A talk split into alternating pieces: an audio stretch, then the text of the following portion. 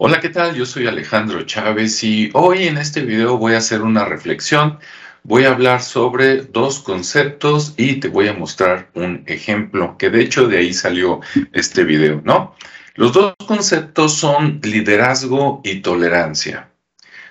¿Puede haber liderazgo sin tolerancia? Y bueno, por lo menos en el corto o mediano plazo la respuesta es sí. Yo creo que a largo plazo no, pero bueno, esa es mi opinión. Hay un tipo de liderazgo que se llama liderazgo autocrático, ¿no? Donde el jefe tiene toda la razón, tiene la responsabilidad última y todos los demás de la empresa, institución o país donde se tenga a ese tipo de líder, pues hacen lo que el líder dice. Obviamente tiene sus desventajas, ¿verdad? Si el líder no da una directriz, pues todos se quedan esperando a ver qué hacer. Si se equivoca en la dirección el líder, pues la pagamos todos, incluyendo él, con su tiempo, dinero y esfuerzo, ¿no?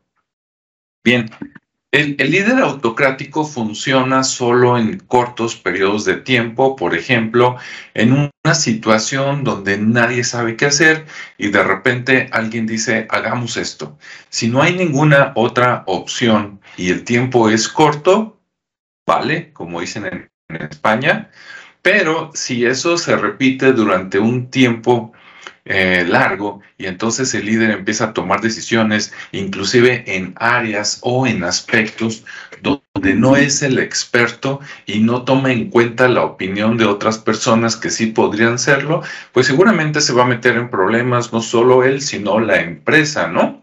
El negocio, la organización o la institución. Bueno, entonces yo considero que la tolerancia sí es una cualidad que debe de tener un líder. Y no me refiero a la tolerancia de usted aguante vara, no, aguante todo.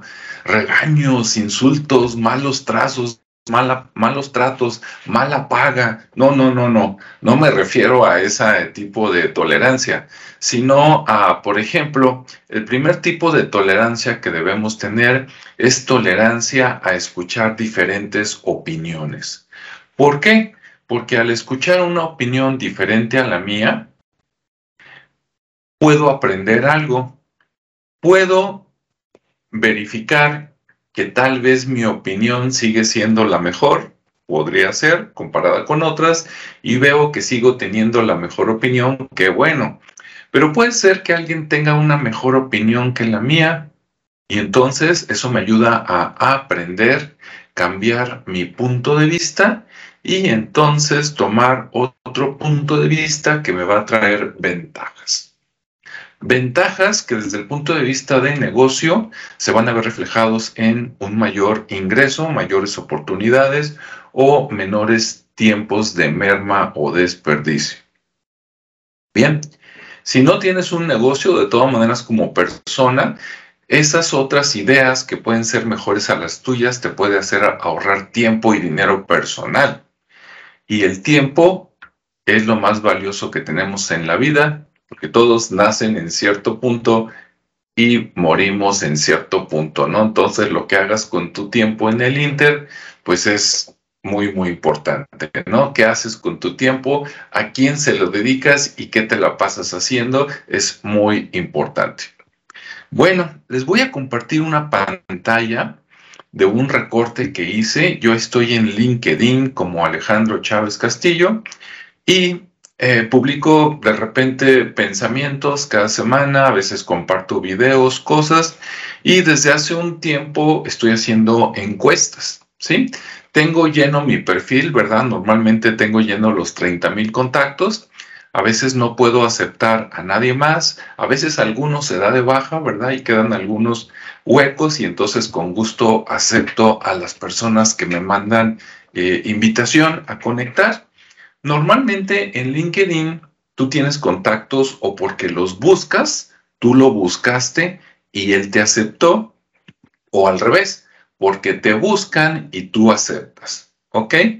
Bueno, yo creo que la mitad de mis contactos me buscaron y acepté, y la otra mitad, eh, o tal vez menos, yo los busqué, les mandé invitación y me aceptaron.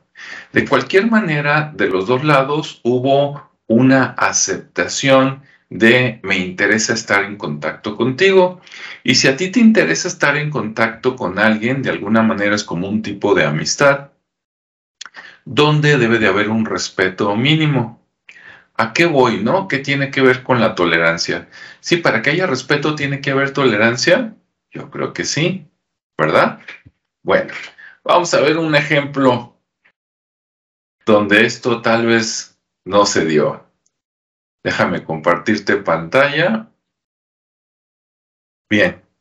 Ok, estás viendo por aquí una pantalla donde arriba a la izquierda está una encuesta que al momento de grabar este video, pues la, tengo abierta, ¿no? Estoy recibiendo respuestas.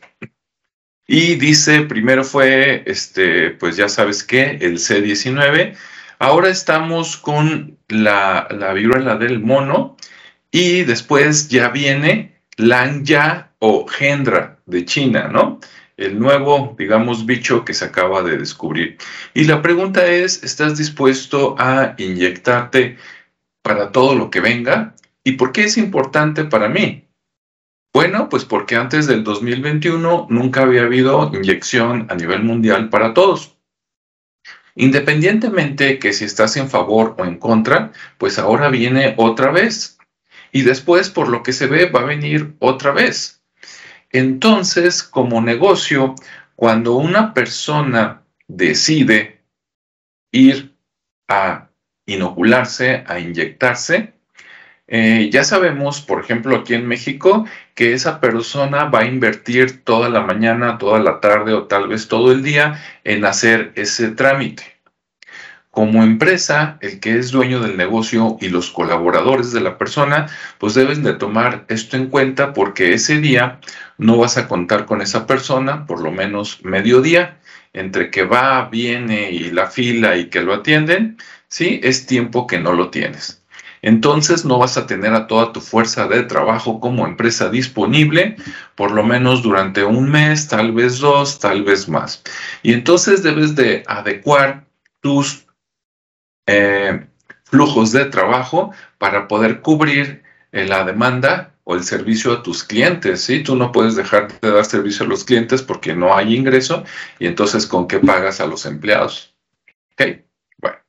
Entonces por eso para mí es muy importante.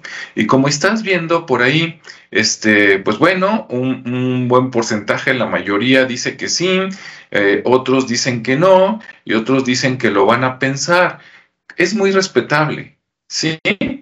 Y, pero veamos, por ahí hubo una persona abajo, y esta encuesta, te digo, fue de las inyecciones, pero pudo haber sido cualquier cosa.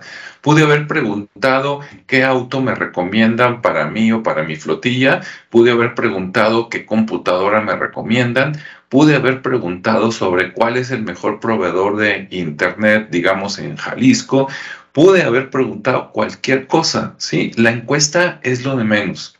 Cuando alguien pregunta, como te dije hace rato, es porque o no sabe y quiere aprender, le interesa saber, o porque algo sabe, pero quiere saber si hay otras opciones mejores. En cualquiera de los dos casos buscas un beneficio, ¿ok? Y yo, además de, de empresario, ¿verdad? Pequeño empresario, consultor, instructor, pues he estado en la docencia tanto de universidades en Jalisco, he estado, he tenido oportunidad de colaborar por lo menos con unas tres o cuatro universidades en mi vida profesional como maestro, como consultor e instructor de empresas y ahí sí he atendido todo tipo de empresas, ¿no? Desde empresas pequeñas que tienen 10, 10 este, colaboradores en toda la empresa, hasta empresas grandes, ¿no?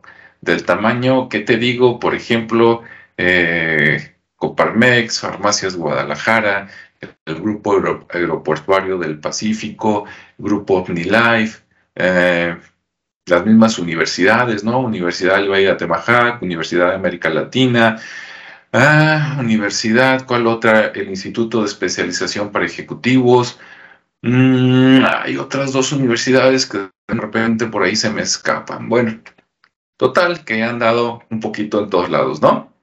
Y he aprendido que no hay pregunta tonta. Todas las preguntas son importantes, sobre todo para el que está preguntando, ¿sí?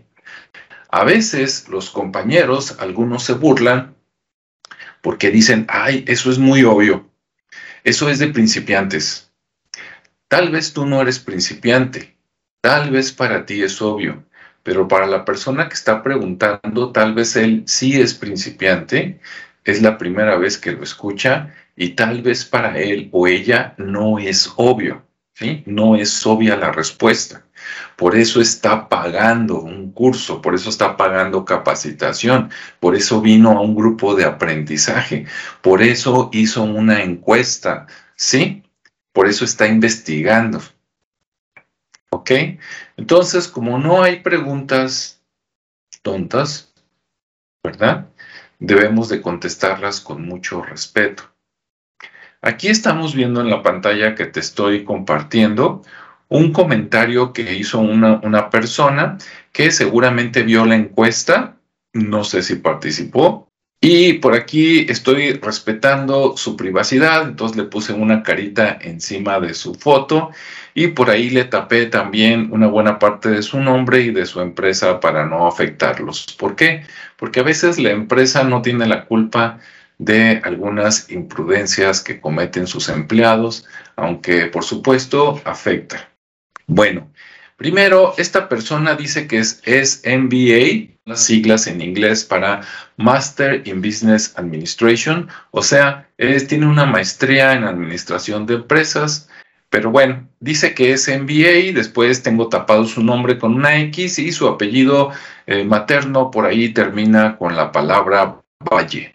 Esto de primer quiere decir que es mi contacto de primer nivel eh, después dice aquí abajito que su puesto, su posición en LinkedIn es presidente del Consejo de Administración en X Holdings. Obviamente la X está tapando el nombre real de esta empresa porque no quiero afectar a la empresa, ¿sí? Empresa de México. Pero imagínense, presidente del Consejo de Administración. Eso quiere decir que tal vez podría ser el director general de la empresa, que es miembro del consejo, y si no, es alguna de las personas invitadas, miembros del consejo, podría ser un accionista, ¿verdad? Podría ser un socio, fundador, alguien importante, ¿no? Que contribuye con su sabiduría, con sus consejos, a aconsejar a la empresa para que le vaya bien en el logro de sus objetivos. O sea, esta persona, y aparte es el presidente, o sea, es un grupo, el consejo, que a lo mejor son 4, 5, 10, 15, 20 personas que votan cada año para ver quién va a ser el presidente año con año y en esta ocasión él es el presidente, él preside, ¿no? Él, él es el más importante de todos, por lo menos en este año.